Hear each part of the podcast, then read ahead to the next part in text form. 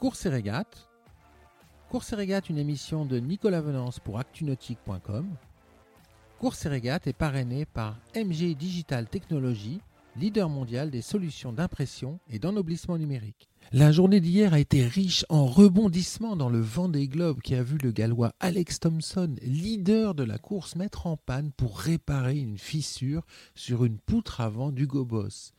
Ce matin à 4h, Alex Thompson pointe ainsi en quatrième position derrière Jean Lecam, Yas Wickham, Charlie Dalin, Apivia et Thomas Ruyant, Linked Out, à près de 270 000 du leader. On en sait plus sur les problèmes structurels du Gobos. La fissure en question consiste dans une lisse longitudinale sans doute décollée qui à terme, dans les mers du Sud, aurait pu provoquer de gros dégâts dans une mer défoncée.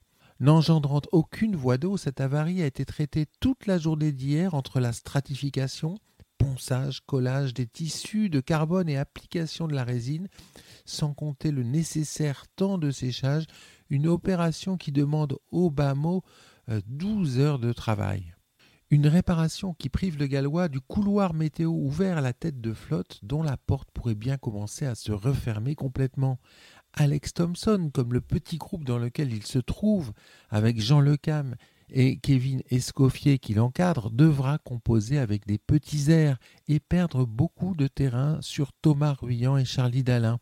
270 000 ce matin. À moins qu'ils ne repartent rapidement. En tête de course, les écarts se réduisent fortement et Charlie Dalin sur Apivia est désormais dans le sillage de Thomas Ruyant sur Linked Out.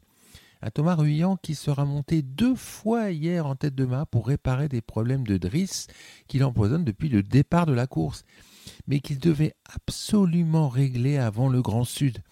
Il faut dire que depuis les Sables d'Olonne, Thomas Ruyant était privé de l'une de ces deux drisses qui servent à envoyer en tête de mât ses voiles de portant.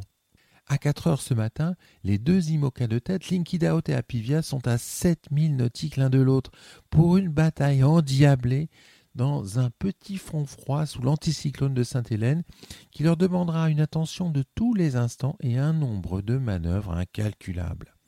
La flotte du 9e Vendée Globe s'étire désormais sur plus de 3000 nautiques Jérémy Bayou, 32e, allongeant la foulée dans le sud des Canaries à entendre les skippers en vacation ou à lire les messages envoyés du bord, quel que soit l'âge du bateau, quel que soit son positionnement sur l'échiquier atlantique, chaque jour apporte son lot de bricoles et de réparations. Des petits ou gros tracas, pour tous sans exception, foiler ou pas, chaque bateau doit être fin prêt pour rentrer dans le Grand Sud. Cette émission est accessible à tout moment sur la chaîne YouTube d'ActuNautique, mais aussi en podcast sur Spotify, Deezer, Apple, Google, Acast et SoundCloud.